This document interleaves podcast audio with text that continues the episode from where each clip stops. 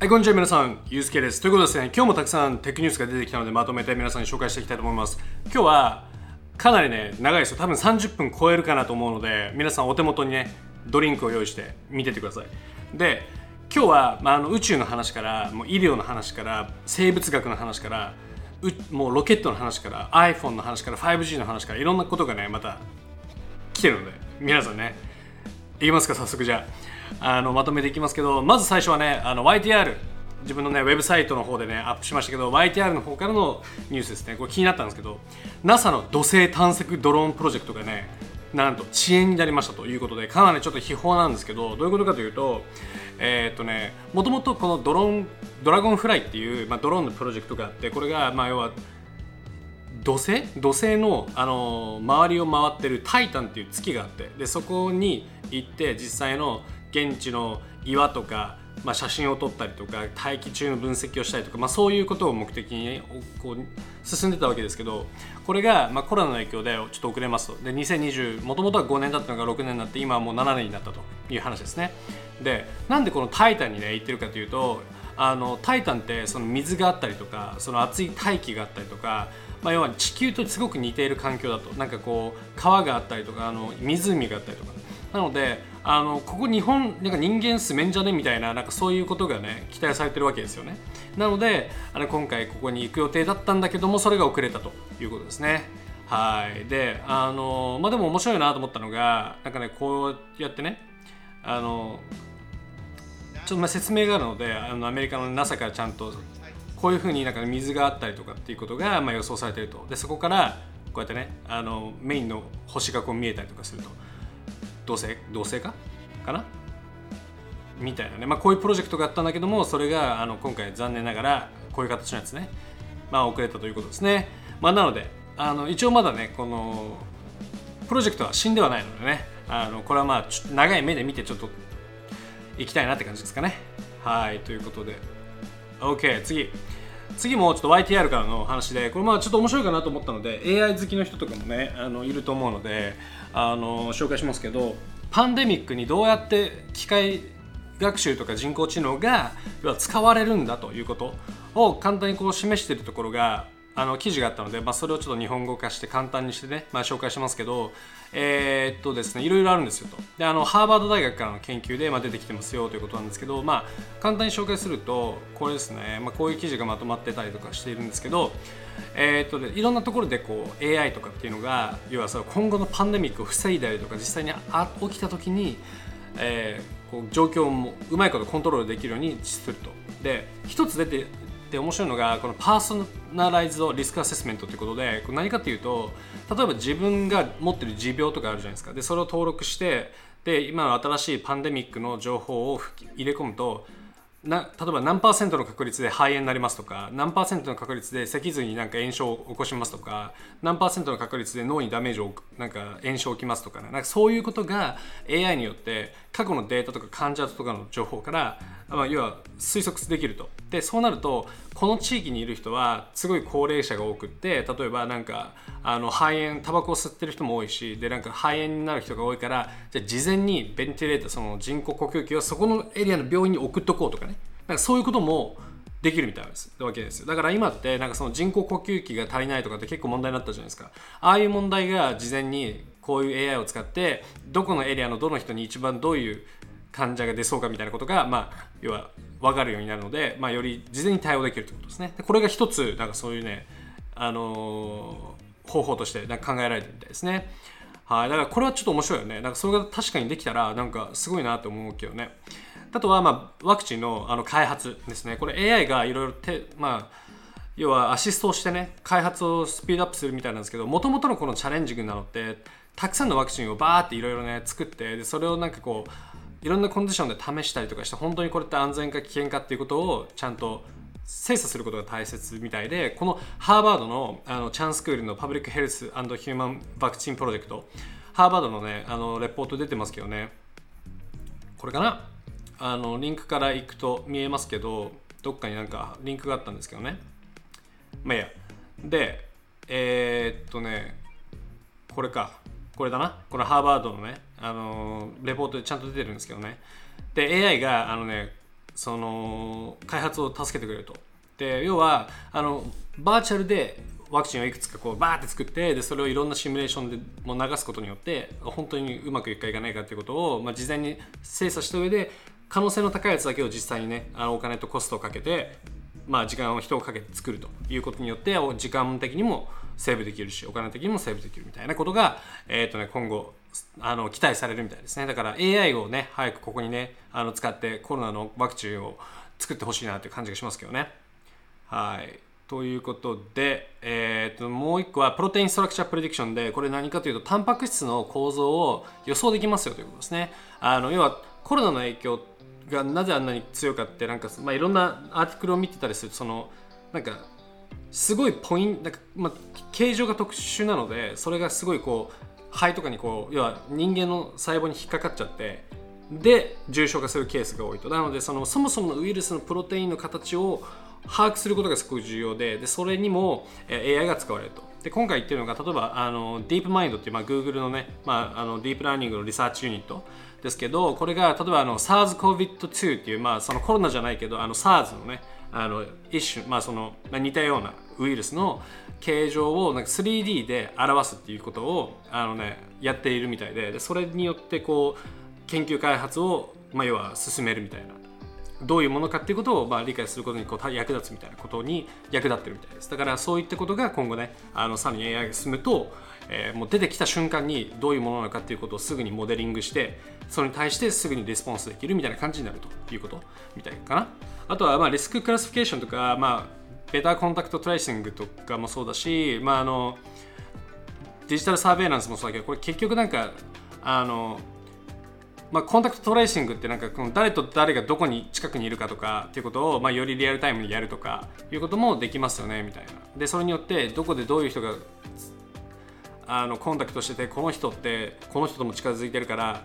あのおそらくここでもなんかアウトブレイクが起きるでしょうみたいなね。とかね、まあ、そういうこともまあ分かるですよねみたいな話ですね、まあ、とかとか、まあ、いろいろねあの書いてるのであの、まあ、今後の、ね、AI ってすごく、まあ、こういう今のまさにねあのコロナの影響の中でもあのどういうふうに今後使われるかっていうのがなんかいろいろ議論されているということなのでちょっとこれもね楽しみかなという気がしました。はい。ということで次あのね iPhone の話いきますか。でこれがね韓国なんですけど韓国で実は早く発売されますみたいなことが言われてると。韓国ってアメリカとかの大体 1, 1ヶ月後ぐらいに発売されるんですよね。なんでか知らないけど。で去年は11月じゃ9月に発売されて10月の末ぐらいに韓国で発売されたみたいな感じで1ヶ月ぐらい下がるんですけどそれがあの前倒しになりますよみたいなことが今回韓国のテレコムからあの話が来てるということですね。でなんでだということ気になると思いますけど、まあ、純粋におそらくだけど韓国の 5G の人口があまりも多いからアップルとしても優先的に出したいということが実際にね意思が反映されたんじゃないかみたいなことを言っていて面白いのがおもうここでね8 million だからもう800万人の 5G のユーザーがもうすでにいるんだって。だからこそ、まあ、あの今後ね、まあ、5G になると言ってる言われているから iPhone12 も。なんかそこのマーケットでまずちゃんちゃんとがっつり取っていきたいということの意思の表れなんじゃないかということね。でもともと韓国だからサムスンが67%のマーケットシェアを持っているんですよ。だけどアップルって 19%, 19しかないのでそれをいかにこうねあの上げていくかというところがあの一つの課題。ですね。なので、まあ、なるべく早く出して拡大を早めるということを、まあ、狙ってるみたいですね。はい。ということで、まあ、しかもねあの新しいサムスンのデバイスもどんどん出てくるしまあって感じかな。はい。ということで。なので、まあ、日本でもね、たまあ、おそまあ、ていうか、まあ、グローバルでは発表自体は多分10月の13日とか、その辺になるんじゃないかみたいなことが言われているので、まあ、また新しい情報があり次第、皆さんに紹介したいなと思います。OK、ということで、次、宇宙の話。トム・クルーズがイーロン・マスクのスペース X のロケットに乗って宇宙に行って今後宇宙で映画を撮りますみたいなことが発表されました。これが、えーとね、プロジェクトがですねえっ、ー、とね、 October 10月、来年の10月、ちょうど今頃ですね、来年の、に、えっ、ー、とね、宇宙にトム・クルーズが行って、あのね、新しい映画の撮影をしに行くということですね。で、このね、なんかディレクターが、あのドン・ライマンっていうのかな？リーマンっていうのかな？なんかよくわかんないけどその人が監修をしている映画でまだムービーの名前は伏せてると。だけどこのえっ、ー、とねトム・クルーズが実際にイーロン・マスクのその飛行機の、まあ、宇宙船に乗ってインターナショナル国際宇宙ステーションに行ってそこで映画を撮るということですね。やばいねこれなんか面白いね。でなんでこんなことするのかと。思うじゃん？と思ったらまあ面白いなと思ったのが、まあ、実際やっぱ NASA もねそのこういう映画とかを通して実際にねこういうトム・クルーズが宇宙に行くことによって若い子たちがあ俺はもう宇宙に行ってみたいとかなんか宇宙の、まあ、なんかエンジニアになりたいとかやっぱそういうことを、まあ、思ってほしいと。まあ、若い世代をこうねこう鼓舞させるみたいなそういうことが、まあね、目的にあるみたいですね。でもなんかそれいいことですよね。確かに。まああの本当ねなんていうかあのなんていうかな。多分まあ、アメリカとかでもそうですけどなんかその就職したいところランキングとか見ても大体なんかアップルとかグーグルとかなんかコンシューマーマーケットが多いわけですよねだからあんまりな頭のいい人たちって NASA とかになんかたくさん優先的になんかなんか行かないような感じになっちゃってるわけですよ。まあ頭いいんだけどみんな NASA に行く人はだけど本当にこうなんかピカピカの人たちってなんかアップルに行ってなんか年収5000万稼ぎたいみたいなとかそういうことがやっぱ結構あったりとかするしあの興味があんまりそっちに宇宙の方に行ってないからこれによって少し変えたいなということですね。はい。ということで宇宙はあの200 million 200億円ぐらいをかけてのあれなのかな？えー、っとユニバーサルピクチャーでなんかプロダクションにそんぐらいのお金がかかるみたいなことを言ってるのかな？みたいなみたいなそんな感じですね。はい。なのでちょっとねということは、まあ、2023年とか4年とかに出てくるのかな？映画は。ちょっと楽しみですね。OK 次またちょっとアップルの話ですけどえっ、ー、とね新しいあのねアップルワッチのバンドが出てきましたと。で一つがあのねこのジャパン向け JPA の、ね、ジャパン向けのやつでえー、っと今年の夏にあるはずだったオリンピック専用のバンドみたいですね。はい。なのでこれ電話デンマークかな？あのジャパンは JPN ですね。なのでこれあのラブトゥドリームもねあのツイートしましたけどこれがね本当はね出るはずだったということみたいですけどこれが2021年に、まあ、なるのでえー、とまあまた来年に出てくるのかなって感じかな多分ね、はい、本当は多分なんかまあまあでもいいか。まあ来年に出てくるんでしょうな。はい。っていうような感じですね。はい。もう今は亡き幻のアップルワッチのバンドですね。オリンピックバージョン。って言ったら欲しいよね。日本だしね。はい。ということで次。アップルから今回は Amazon に切り替えてちょっとゲームの話をしたいと思います。今回はまあ Amazon からいろんな製品がまあリリースをされてまあ話題になってますけどなんか飛ぶセキュリティドローンとかねありますけどリングの。そうじゃなくてえっ、ー、とねあのー、そうこれはねゲーミングの話でクラウドゲーミングの話ですね。でなんかルうん？ Luna っていうね Amazon のゲーミングサービスがまあリリースされたと。っていうか発表されたということですね。でなんかまああのなんかまあ Google ステイディアみたいな話、まあ、に似てるような感じなのかなって感じかな。でなんかこう面白いのがねこうゲームのこのコントローラーこれがもうスイッチのプロコントローラーに似てるやんみたいなことでめちゃくちゃいじられてあのすごいこうなんかまあ笑われてたと。なんかあのツイッターでね。っていうことですね。まあでも確かに言われたらまあ似てるよね。まあでもまあコントローラーだからなんかどんだけねそんなバリエーションできないからね、まあ、しょうがないかなって気もするけど。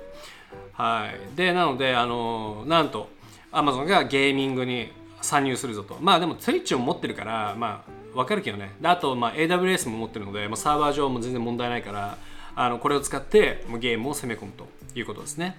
でなんか面白いのがなんかちゃんなんかサブスクリプションしてえー、となんか全部のゲームにアクセスできるんじゃなくてなんかチャンネルごとに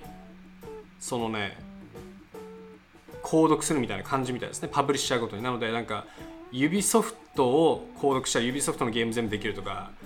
あのなんかそういうパブリッシャーごとになんかサブスクライブをしていくような形みたいです。だからそれが戦略上結構違うよねみたいなことで、まあ、話題になってる感じですかね。でなんかその指ソフトのやつはなんかね月6 600円とかそんな感じかな？でなんかできるみたいですけどね。はい。みたいな。まあまあまあそんな感じですわ。ということで。えー、ですかね。でその話から言うとあの、ね、ちょっと話変わりますけどあのゲーム関連で言うとねあのアップルの iOS では、まあ、 Stadia ってまだできなかったですけどその、ね、今回のアップルのサファリのアップデアップデートで Stadia のコントローラーが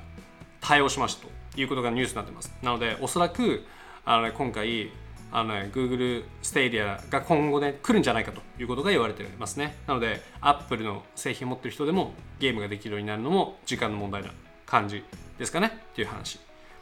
はい。ということで、えー、次ですね。次行きましょう。ちょっとねすごい見てこれ。やばくない？ちょっとロマンのあるね。あの車がねまた出てきましたけどメルセデス・ベンツがえっ、ー、とねすごいフューチャリスティックなあのね EV を作ったと。プロトタイプだけど。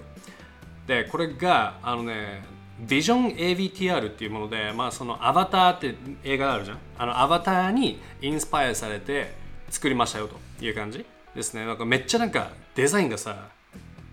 なんつうの？なんかバイオな感じだよねすごい。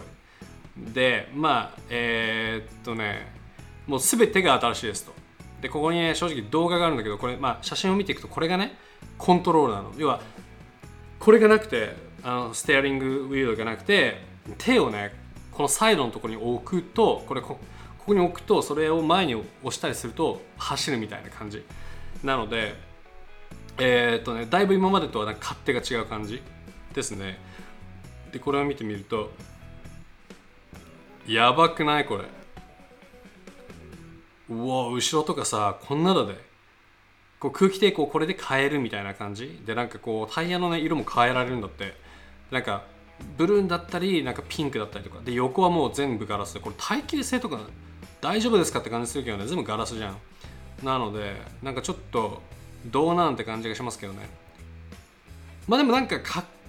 かっこいいのかな？かっこいいと思いますか？かっこいいっちゃかっこいい気もするけどね。まあ浮くけどさ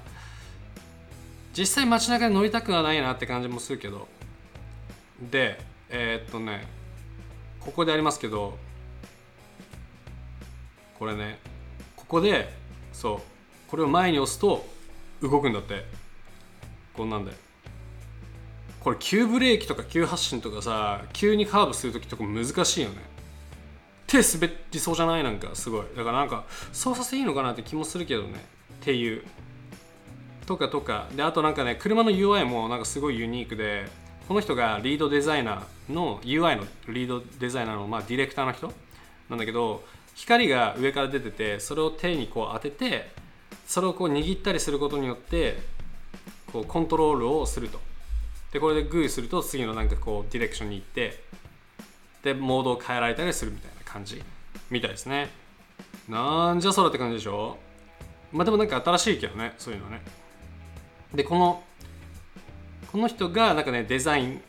をまあ作った人で、まあ、コンペティションに勝ってで2年間かけて作ったデザインらしいですね。みたいな。はい。なのでどうですかね。こんな車乗りたいですか皆さん。もしかしたら来るかもしれないですね。将来的に。どうでしょう。はい。ということでじゃ次行こうか。次。まあもう一回ちょっとね EV 系の話いきますけど面白いですよ。これテスラが動き始めたと。バッテリーの技術をもう今後ねさらに加速させるために今回 LG のもうねバッテリービジネスをもうねある程度ねちょっと株式を取っちゃおうぜみたいな形で動き始めたということを言ってますね。今回ですね、まあ、LG ケミカルがあのねそのバッテリー事業を切り離そうかなどで別事業化しようかみたいなことを言ってるということですね。でえー、っとでそれに対してテスラはあの、ね、10%のステーク要は株式を、まあ、取ろうということで検討しているということで今回、ね、実実際にあの正式に、まあ、ニュースになっていると。なんだけど、まあ、まだかなり話が早い状態なので実際なるかどうか分かんないけどもそういう噂があるみたいな感じかな。でまあもともとってパナソニックとがっつりやってて、まあ、あのパナソニックもアメリカに工場があってでパナソニックに電池作ってもらいつつテスラで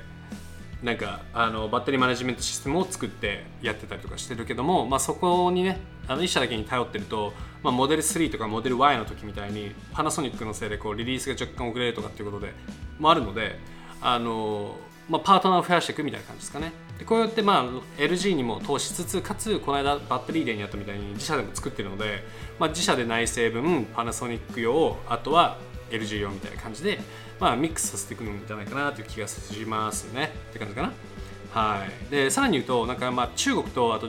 ドイツかな。ドイツの工場であの新しい小型車を作るということであのイーロン・マスクが昨日ツイートしててあのそれら2つはオリジナルのデバイスというか車になりますよみたいなこと言ってるのでもしかしたらそういう新しい車に入れてくるのかもしれないけどね。まあまあまあなんかとりあえずなんか新しいねテストの動きが出てきてるのでちょっと面白いですね。はい。次、まあ、ちょっとテックというか、まあ、でもナイキの話なんですけどえっとね、すごいなと思ったのがナイキのね株価がめちゃくちゃ上がってるということですね。でなんですけどこれがえー、っとねクォーターのなんかその売り上げが82%よりもまあ伸びてるということもあってもうめちゃくちゃねストック上がったということですね。まあもう投資家の期待値をどんどんもう跳ね飛ばしてもうボンときたということですね。でこれすごいのがやっぱりこう外に出ないから今ってコロナだから。まあ医療系って全部もう全滅かと思われてたわけですよ。でなんだけどナイキはいきなり上がったと。なんでかっていうと多分だけど言われてるのがその家にいると。で家にいてずっと座ってると。だけどちゃんとそうすると運動できないから運動しなきゃなって普段運動してない人でも運動しなきゃなって思うような環境になりしたいなって思うじゃん。やっぱ家にいるから。で実際に外行ってランニングしようと。だったらちょっといいなんかランニングシューズ買おうかなみたいな感じでナイキのねスニーカーの売り上げがどんどん上がってると。いうことみたいですね。だか多分そういうのが影響してんじゃないかなって感じかな。なのですごいよね。でもなんかねこんな環境でも伸びるっていうのがやっぱナイキってすごいなって感じがしますけどね。はい。まあなのでそんな感じです。ということでね。次。ちょっとね宇宙というか宇宙というか地球の話しましょうか。まああの結構なんかスペース系の話ですけど。えっ、ー、とね今回オーストラリアかな？オーストラリアの金の採掘か？なんていうの？あのゴールドマイナー。あの採掘会社の人が100億年よりももっと前かもしれないですけどすごい古い超巨大なクレーターを見つけたということですね。これ。これ全部クレーターなんだって。メテオクレーター。オラバンダ。メテオクレーターですけどえー、っとねまあなんかその金を採掘してましたと。でそしたらなんかすんごい見たことのないような石を見つけたと。なんだこれと思っていろいろ見てったらとんでもなくそのかもう超高火力かつものすごい熱い圧力をかかんないと作れないような、まあ、岩だったりとかそういう形状の岩が今見つかったということですね。なのでこれちょっとなんじゃってなってもしかしたらっていう話でリサいろいろ調査されたらこれはクレーターだったんじゃないかみたいなことが分かったということですね。でこれがすごいんですけどなんだっけななんかねサイズがもうねやばいんですよ。なんかそもそもこのね幅幅が5キロあるんだって5キロ。5キロですよ。5キロの幅のなんかねえー、っとなんだ？そのクレーターでどっかに書いてたんだよな。これね5キロの幅のクレーターかな？で200キロ200メートルの幅のそのなんつうの？隕石がボーンときたような要は跡だった。みたいなことですね。200, 200メートルのさ岩突っ込むだけで5キロのこんなんできんのかっていうのがすごいすごいよね。どんすごいイメージつかないけどね。でまああの、まあ、それが分かったということですね。で一応このね動画もあってあの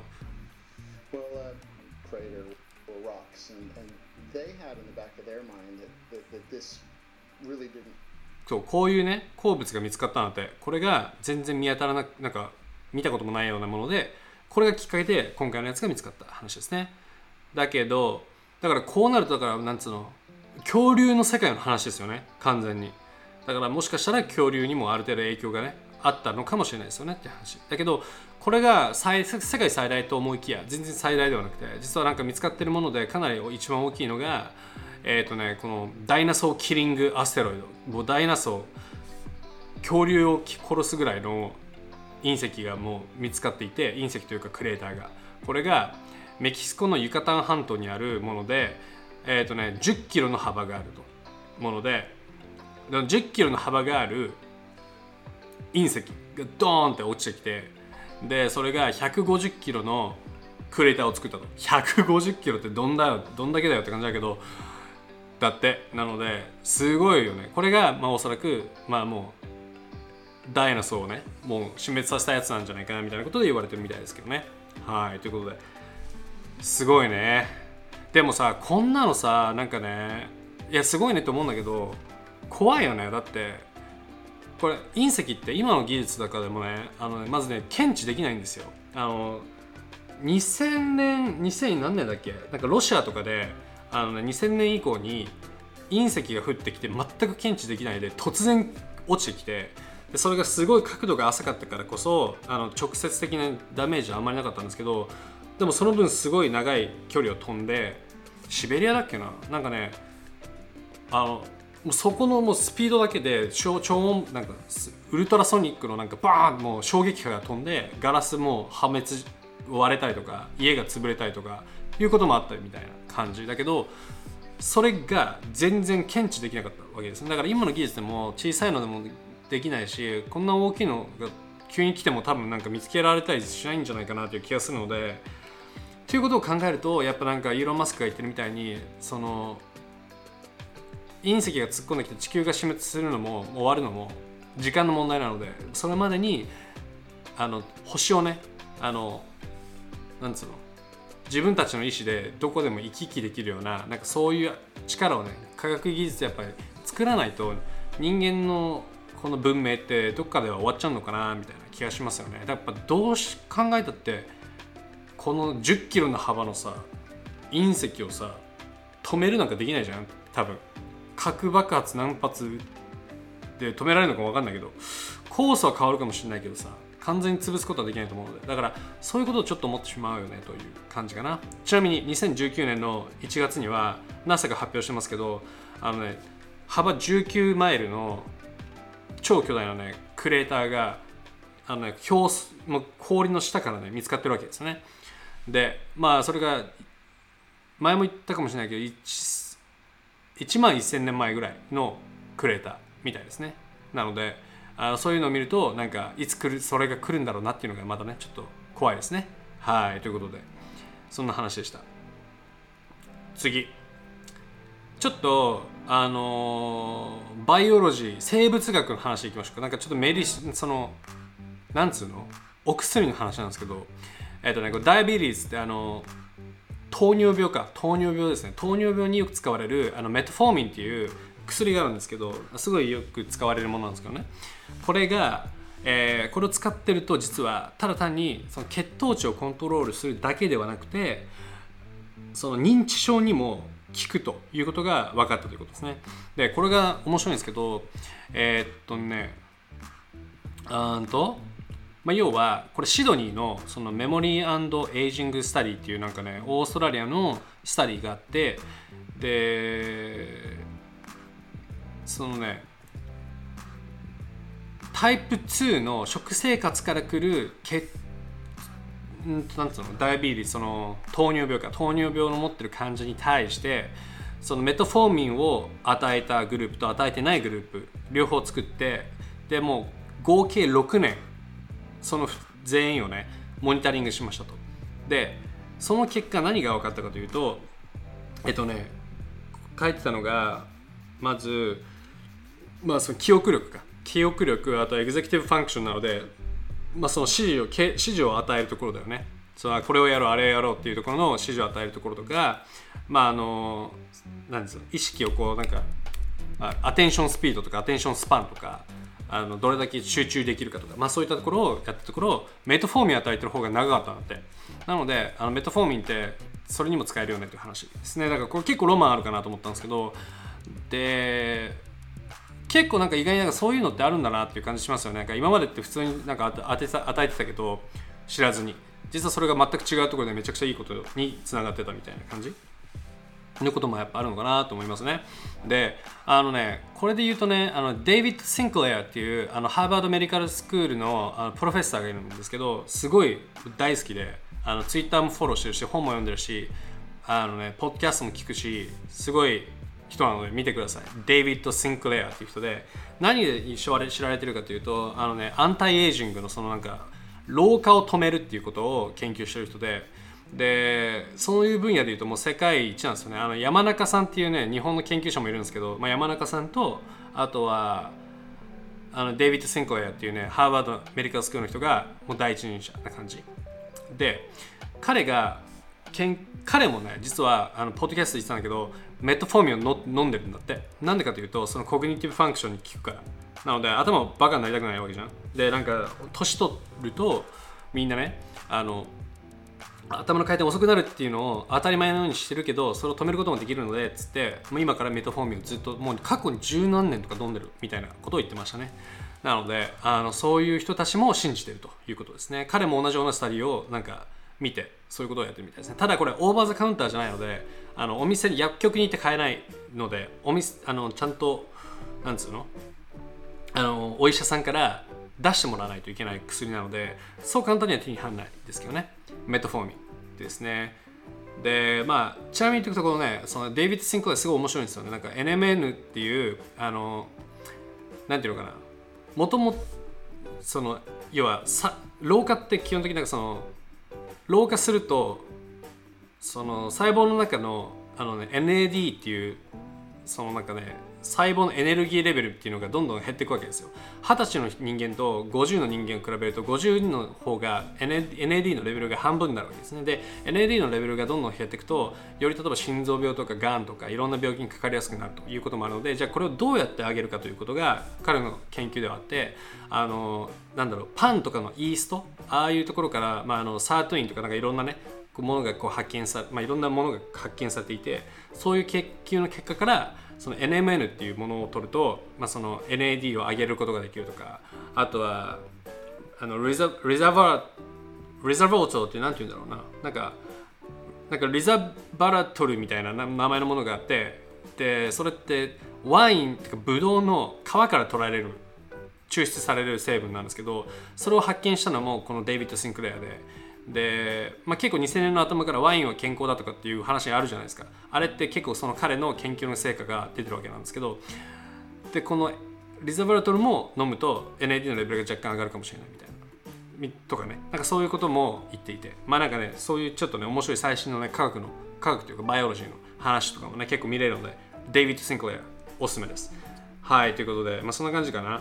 なのででもこれをねちょっと飲んだらさすごいよね。だってこれからだってアメ日本なんてなんかとんでもない率のなんか人口が65歳以上とかなわけじゃないですか。だけど65歳ってまだまだ若いじゃん？なんか脳みそ的にも全然バリバリシャープだし体的にもちゃんと鍛えてればさ全然山登ったりとか何でもできるじゃないですか。普通の下手な20代よりとかも強かったりするしね。なのでなんかやっぱ60代がなんか60代70代とかでなんかどんどん衰え何もしないで衰えちゃうよりもやっぱこういう日本という特殊な国であるからこそあのメトフォーミンとか分かんないけどね。そういうものをなんかさ国でさ例えばなんかサポートしてどんどんなんかと取らせてあげてより国民が健康に長生きできるとかさ。そういう感じにしてくれるとなんかね面白いかなという気もちょっとするけどね。ちなみに個人的にはあのあの NMN とかリザバルトとか取ってるけどね。あのメトフォーミンは取ってないんですけど取ってる人とかいたらちょっと教えてください。効果を知りたいので。ちょっと興味あります。OK ということで次最後ですかね。ちょっと30分も過ぎてしまったので最後いきましょうか。これがあの、ね、ハロウィンのマスクですね。あのもうハロウィンシーズンですね。皆さんね。あのー、もう日本もねハロウィンの雰囲気もそろそろ感じてきてるかなという気もしますけどね。寒くなってきたし。アメリカもそんな感じですね。イギリスもそうだし。今回 CDC アメリカのね CDC が言ってるのがあのハロウィンのマスクはあのね、フェイスマスクの代わりにはならんぞよということを言ってるので、これで安心だと思っちゃいかんぞっていうことを言ってますね。あのまあ、要は、なんかかなりこう隙間とかやっぱあるから、結局ね、あの効かないので、ちゃんとね、外出るときはマスクをちゃんとしましょうねっていう話ですね。ただ、マスクをしてこういうのをかぶると、息しできなくなっちゃうから、あのそれはお勧めしませんと。なので、じゃあ何すればいいんだって感じだね。あの まあまあまあ、なんかそんな感じですわ。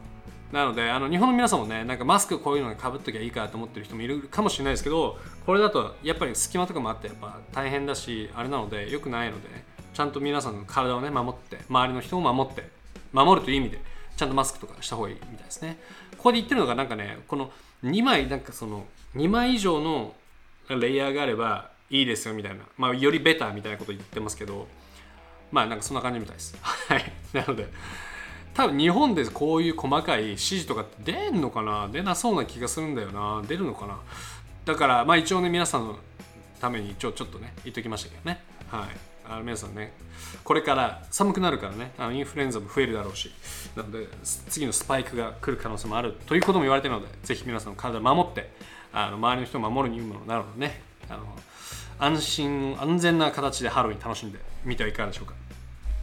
ということで今日はこんな感じですかね。